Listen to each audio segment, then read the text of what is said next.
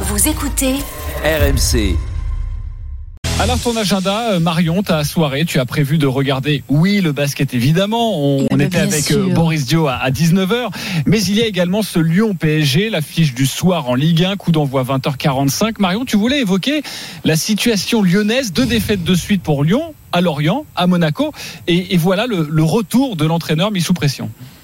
Exactement, le retour des vieux démons. Et je comprends pas trop, franchement, sais la pression que met Vincent Ponceau sur son entraîneur. Je trouve ce climat de défiance qu'il installe via en plus les médias extrêmement malsain et délétère. Alors ces déclarations sont, faut, faut savoir, on va dire, lire un petit peu entre les lignes. Disons qu'il déclare qu'ils ont changé en accord avec lui pas mal de choses, dont l'effectif, avec le retour de la casette Tolisso, le recrutement du latéral gauche de l'Ajax, l'Argentin Tagliafico, pour son leadership. Ils ont changé également l'état d'esprit. Il estime qu'aujourd'hui, il a tout pour performer avec cette équipe et qu'ils attendent des résultats. Donc moi, quand je lis ça dans un article, je lis un petit peu entre lignes et je me dis, mon coco, tu nous as fait deux défaites contre Lorient et Monaco.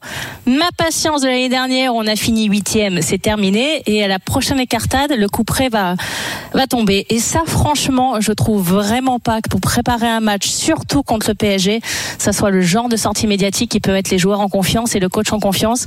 J'ai pu écouter d'ailleurs Peter Bosch après la défaite contre Monaco. Il a été interrogé puisque déjà il y avait des rumeurs qui commençaient à circuler sur justement cette défiance un petit peu de Vincent Ponceau. Il a été plus que énigmatique sur sa réponse. Il a fait une réponse de trois mots, donc je pense que ça l'agace copieusement et je pense vraiment pas que ça soit euh, l'attitude à adopter pour, pour aller défier le PSG. Ah, Alors Mario, il a été un peu plus loquace euh, en conférence de presse juste avant le match face au Paris Saint-Germain. Tu parlais de Vincent Posso, le, le directeur du, du football. La question lui a euh, nouveau été euh, posée. euh, Peter Boss, Euh, écoute bien sa, sa réaction. Bon, il dit pas grand-chose de plus, mais mais bon, il a il a conscience de la pression. Ouais, mais pas plus que normal. Parce que, comme je dis, quand tu t'entraînes un grand club, la pression est toujours là et tu sais, les objectifs sont, sont hauts. Encore une fois, qui, qui est normal. Ce qui est normal, voilà. Pour lui, c'est assez normal, euh, même si évidemment, euh, tu l'as dit, il a pu être agacé, euh, peut-être par cette sortie aussi de, de Vincent Ponceau. Euh, Marion, je te propose de, de rejoindre Jeannot Rességuier au, au Groupama Stadium. Il va commenter le match ce soir pour nous, évidemment, la voix du foot sur RMC. Salut Jeannot. Bien sûr. Bonsoir. Bonsoir Marion, bonsoir JC. Euh, Jeannot, euh, on parlait de pression. Le climat est-il plutôt lourd à Lyon ou franchement ça va quand on affronte le Paris Saint-Germain, ça semble plus léger quand même. Non, non, non. C'est vrai qu'il y a- eu euh, ces histoires de, conférences de presse entre Vincent Ponceau et, et- et Peter Boss. Peut-être aussi une sorte d'incompréhension de la part de certains observateurs. Peut-être que les mots n'ont pas été ou les phrases formulées de, très bonne manière. Et euh, derrière, euh, Peter Boss a été obligé un petit peu de, revenir en disant que tout allait bien et euh, ils étaient raccords et que de toute façon l'objectif du podium, on aura l'occasion d'en reparler bien plus tard dans la dans la saison. Alors après, il y a ce match de ce soir et ce match de ce soir après,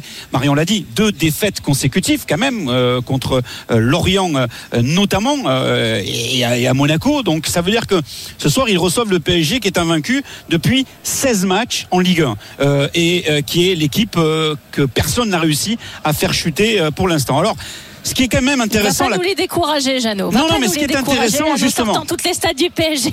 Non, non, écoute bien, écoute bien, Marion. Je, je vais te parler plus de Lyon. Euh, déjà, pas d'effet miroir à Lyon sur la composition euh, d'équipe, euh, pas de défense à 3, comme c'est arrivé très souvent chez les adversaires du Paris Saint-Germain. Peter Boss a décidé de rester très offensif en rajoutant un attaquant, Dembélé, à côté de la casette, et donc de retirer un milieu de terrain le penant, avec le risque de souffrir, c'est vrai, mais avec la perte Tolisso Cacré, ce qui lui permet de garder deux joueurs sur les côtés, peut-être d'ailleurs les deux plus réguliers depuis le début de la saison, Toko Ekambi à gauche, Tété à droite, mais à qui il va demander bien évidemment un peu plus de travail défensif. Après donc, comme Monaco, il faudra être solide et solidaire. Et euh, sur le porteur du ballon, a précisé Peter Boss, il a fixé trois règles. Marquage préventif, ne pas perdre de ballon facile et de rajouter, avec une pointe d'humour, croiser les doigts. Voilà. En face, tu as une équipe qui va pas beaucoup bouger. Tu as Kipembe qui est blessé, Danilo qui va être encore aligné. Il y avait une incertitude, elle vient d'être levée il y a quelques secondes. C'est Fabien Ruiz qui va débuter pour la première fois aux côtés de Verratti euh, et non pas Vitinha.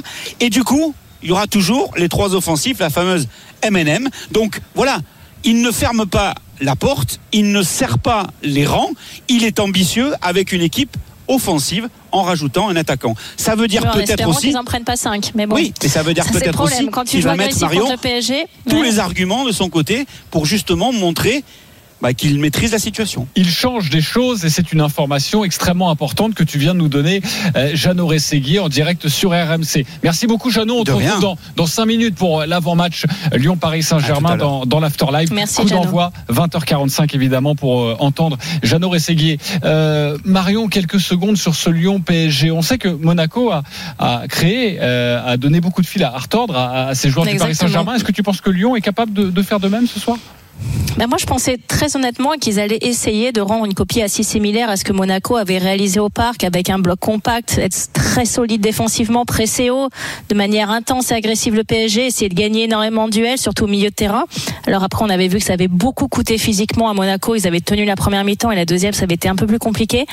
Mais là, partir en se disant qu'ils vont battre de manière agressive le PSG, c'est-à-dire en marquant plus de buts qu'eux, j'ai beaucoup de mal avec cette tactique. Euh, je, ouais, je, je doute très fortement. Alors après, euh, j'espère pour eux qu'avoir tort et qu'ils vont repartir avec euh, un 2-1 ou un 3-1 pour eux euh, chez eux. Mais pour l'instant, les équipes qui ont voulu et désiré jouer de manière agressive contre le PSG, euh, ils sont pris des contres et ils en ont pris 4 ou 5. Donc euh, je, doute très fortement de cette tactique. Après, on va voir si Christophe Galtier va finalement euh, effectuer lui aussi des changements pour s'adapter à cette tactique-là où il part sur sa tactique de base et il se soucie pas trop de ce que fait l'adversaire. Ça aussi, ça me paraît extrêmement intéressant.